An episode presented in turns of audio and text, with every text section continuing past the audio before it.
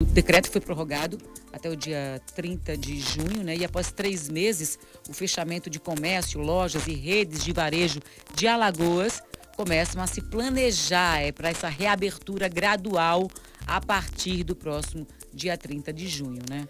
Pois é, nesse período muitas empresas sentiram na pele com ainda mais força a concorrência de grandes cadeias nacionais e internacionais especializadas em comércio eletrônico e, e muitos.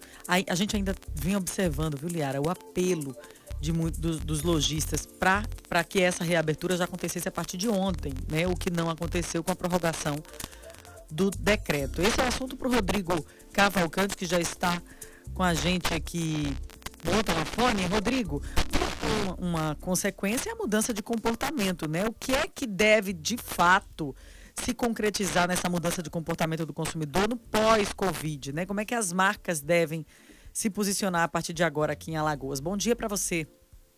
Bom dia, Thaís. Bom dia, Liara. Bom dia aos nossos ouvintes.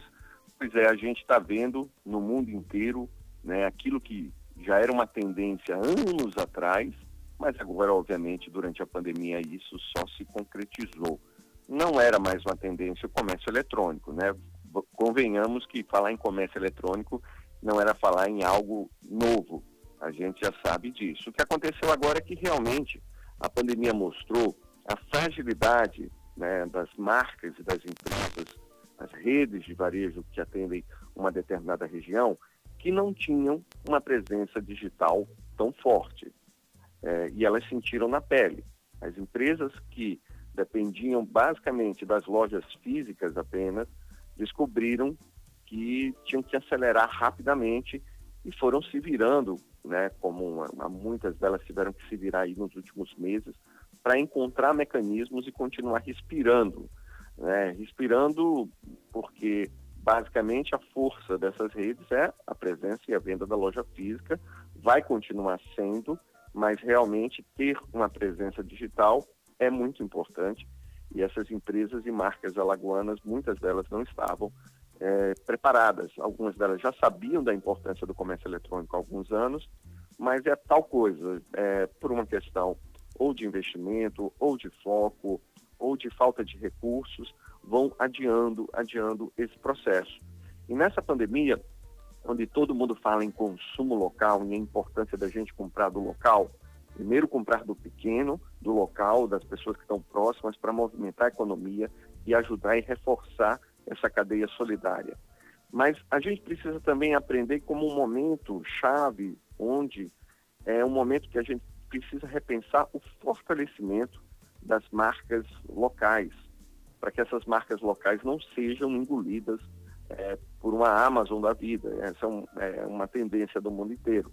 Mas não adianta ficar reclamando disso se a gente não tiver uma estratégia própria e observar o que está mudando de fato na vida do consumidor.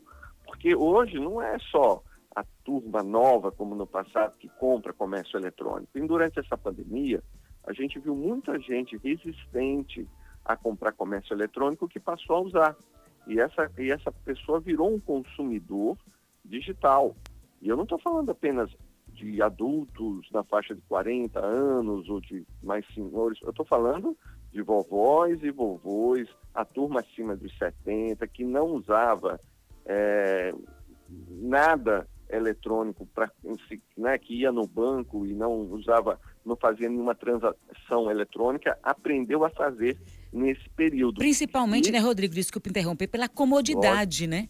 Imagina só, né? Tá, tá tranquilo. Então, isso conquistou também esse público nesse uma momento? Uma comunidade que a turma nova já sabia, mas as pessoas mais resistiam, velhas, é. elas tinham uma resistência, é. um medo.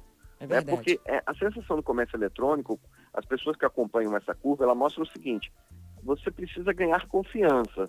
Depois que a experiência se consolida, você automatiza aquilo, não é verdade? Então, por exemplo, muita gente que é, achava que precisava sair para fazer compras, etc., teve que começou a fazer via WhatsApp ou pedir para uma rede de varejo local, ela se acostuma com aquilo. E a gente não pode imaginar que agora, no final da pandemia, ela vai, vamos dizer assim, deixar de usar. Não, ela vai continuar usando. E isso é um desafio muito grande para as marcas locais. Eu não estou falando dos pequenos que têm mais dificuldade, mas que podem se estruturar de uma forma ou de outra, no marketplace, buscando parcerias e outras lojas. Mas eu estou falando também de cadeias de médio a grande porte no estado. Alagoas, a gente precisa pensar nisso. Um, isso é uma das missões do Agenda A, e a gente fala isso em geral, que a gente precisa fortalecer as grandes marcas do Estado. A gente tem até um evento Marca na Agenda sobre isso, que a gente está retomando e que o que é importante, o que eu quero falar que nesse desafio do mundo digital, a presença digital das empresas não vai dar mais para ficar ser adiada. Né? As redes de varejo que vão continuar tendo uma experiência física importante vão precisar também ter canais online, ter parcerias e formatos, porque as marcas que, que irão sobreviver vão ter que atender em vários canais. Né? Então, a Liara ou a Thaís vão numa loja física, mas depois ela pode se esquecer de alguma coisa pedindo uma loja online. Não é uma coisa ou outra, é o conjunto da experiência, seja online, né, seja no comércio eletrônico, seja consumindo esse produto dentro do marketplace de um, de um local de compras de outra rede, que as pessoas estão se acostumando, que é o novo consumo nesse novo ambiente. E aí fica o recado para as empresas e marcas alagoanas, muitas delas fizeram um trabalho interessante, você tem, sei lá, desde as lojas Guido, que é uma casa tradicional, uma marca né, de Alagoas bastante tradicional, que tem 21 lojas físicas. Imagina para essa turma que é você fechar 21 lojas físicas. E muitas tiveram que tentar manter o faturamento é, investindo aí em comércio eletrônico e digital nesse tempo, acelerando esse processo. Você tem redes como Unicompra, você tem Palato, você tem é, Carajás, você tem inúmeras marcas aqui no estado, algumas com um pouco maior presença, outras com nem tanto, mas de fato todas elas sofrem mais, obviamente, do que a Amazon, do que a Americanas.com, do que as que já estavam estabelecidas, porque o consumidor vai lá e está acostumado. Isso obrigou e vai obrigar essas marcas a acelerarem. E as marcas, gente, as marcas locais são essenciais para a economia de qualquer estado, não apenas do ponto de vista econômico, mas do ponto de vista simbólico. Porque, assim, quando a gente pensa assim, em algum país, não existe um país desenvolvido sem marcas fortes. A gente vai lembrar dos Estados Unidos, você vai lembrar de McDonald's, Coca-Cola, você vai para a Coreia, você vai ver a Samsung, você vai ver né, a LG, você tem todos os carros core... coreanos, você lembra do Japão, você tem as marcas de carros japoneses, né, você tem a Mitsubishi, Toyota, você tem. Nós, o ser humano, lida com marcas e as marcas representam regiões. Por exemplo, quando a gente pensa em Alagoas, o que é que lembra logo Alagoas, que por muito tempo foi?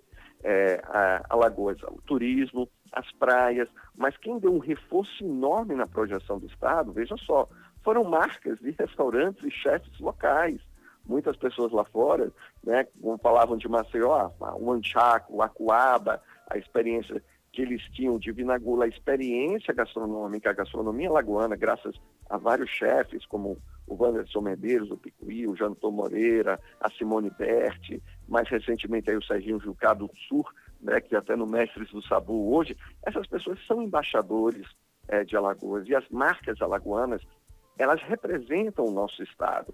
E a gente precisa pensar esse momento de pandemia como uma oportunidade exatamente de fortalecimento e transição e projeção dessas marcas, não só da sensibilidade do consumidor, mas obviamente também de uma estratégia delas para se interiorizarem, ficarem mais fortes e, por que não, como algumas já fazem, ultrapassar as fronteiras do Estado. Né? A gente já tem empresas como Carajás, você tem outras, mas com potencial enorme, você também tem Palato, você tem outras, que poderiam estar em qualquer ponto no Brasil. Alagoas precisa usar mais e a gente precisa aproveitar esse momento da pandemia para fortalecer. E o governo pode ajudar muito mais, às vezes, não atrapalhando, né, diminuindo burocracia, facilitando, criando é, infraestrutura. E a gente também tem que pensar re realmente que, no momento de hoje, é, estradas, como era no passado, né, os grandes governos, Arnão de Mello, né, o Luiz Cavalcante e outros que pensavam muito na construção de estradas, estradas e grandes vias hoje também é internet, internet com qualidade e acesso democrático à maior parte da população, inclusive para a educação, como um tema que a gente falou hoje. Esse é um problema que a gente que ainda deixa a desejar, né? essa questão Exato. da estrutura ainda e deixa... é uma desigualdade, né? Ter acesso hoje à internet rápida ou não ter acesso à internet lenta ou não ter acesso nenhum à internet é um problema hoje e a gente tem que pensar nisso, ou seja, a gente tem que pensar que a experiência no turismo, é, na experiência no comércio, a gente tem que pensar como um todo, ter uma visão um pouco mais sistêmica do desenvolvimento de Alagoas. Né? Por exemplo, só é, para finalizar, eu não sei se eu tenho mais tempo. Tem não. Mas, assim, não tem. Então vou deixar para falar isso, mas assim, a importância de bairros e marcas locais num bairro como Jaraguá, por exemplo, que podia ser um centro de marcas alagoanas, né? Mas a gente deixa isso para outro para outra vez. Um beijão, meninos. Beijo, Rodrigo. Amanhã. A gente queria ficar te ouvindo, Rodrigo, aqui. É um tempão. 15, 20 mas minutos. Mas a gente tem outras coisas, outras entrevistas. A, gente se a Luciana é marcas locais. A Luciana beijão, Santana meninas, daqui a, a pouquinho vai estar. Tá, tá, beijão até amanhã, Rodrigo. É, a Luciana tá aí, né? Daqui a pouquinho, mas vamos